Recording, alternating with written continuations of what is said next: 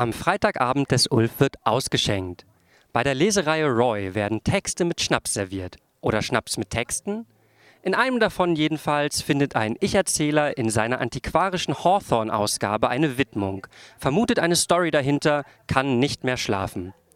Jan-Niklas Jäger zeigt, wie ein sinnsuchender Blick rhizomartig Bedeutungslinien herstellt, auch und gerade im Angesicht von Pokémon. Philipp Kampert hat nach mindestens sieben Shots mit Jäger gesprochen.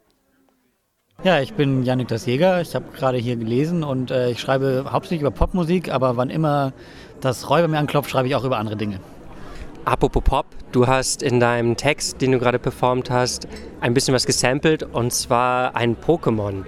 Erzähl doch mal bitte, wie du in deinem Produktionsprozess entschieden hast, ob diese Pokémon-Referenz drin bleibt oder ob sie gekickt wird. Ich könnte natürlich behaupten, dass das Pokémon, um das es handelt, äh, ist Dito und Dito äh, wechselt seine Identität. Gegen wen auch immer Dito es kämpft, es äh, wechselt seine Form und gleicht sich an. Ich könnte jetzt natürlich behaupten, dass ich da tiefe Gedanken hätte in Bezug auf Identität und Nachahmung. Die traurige Wahrheit ist, äh, ich habe einen Wortwitz gesehen und eine Möglichkeit, ein Lacher beim Publikum zu landen und habe darauf gepokert, dass inzwischen doch genug Leute, die jetzt alt genug sind, um auf Lesungen zu gehen, damals Pokémon gespielt haben, um diese Referenz gut zu heißen und habe es deswegen eingebaut.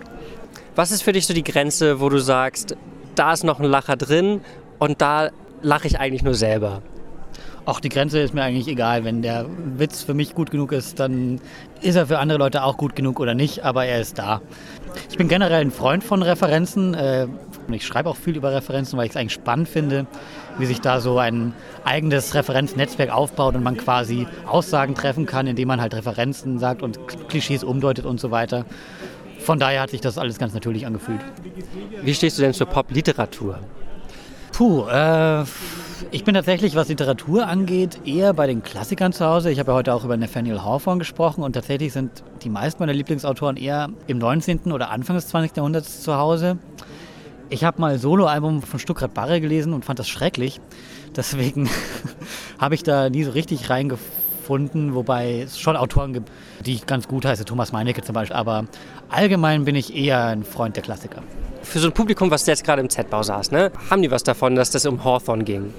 Äh, das muss wahrscheinlich eher die Leser fragen, weil im Prinzip war es jetzt Zufall. Also ich, ich habe dieses Hawthorne-Buch gekauft, ich glaube zusammen mit einem Buch von Washington Irving. Das hätte natürlich genauso gut auch da eine Widmung drinstehen können, war aber nicht so, als über Hawthorne.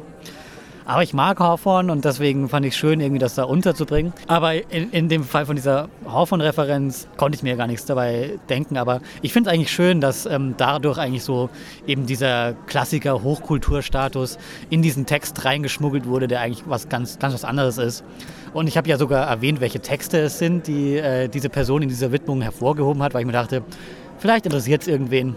Und für die Leute kann ich das erwähnen. Und alle anderen, die denken sich halt, okay, ist halt irgendein alter amerikanischer Schriftsteller, whatever, der Text funktioniert ja auch so. Das ist quasi ein Bonus. Also, das ist wie bei äh, besonders guten Popsongs. Besonders gute Popsongs funktionieren sowohl, wenn man die Referenzen versteht, als auch wenn man sie nicht versteht.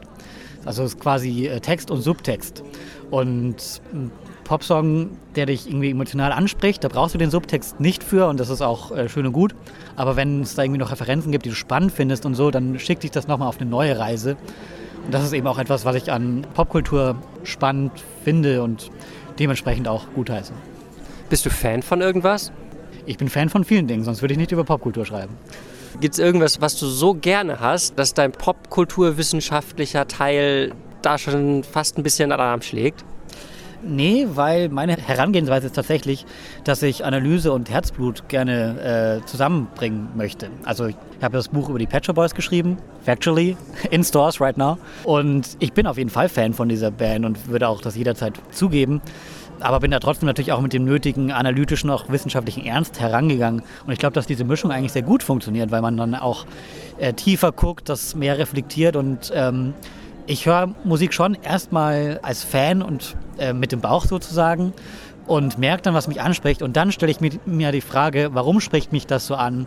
Warum spricht es vielleicht andere Leute an? Und dann steige ich da erst tiefer ein. Und ich glaube, die Mischung ist eigentlich eine gute Grundlage für Pop-journalistisches Schreiben.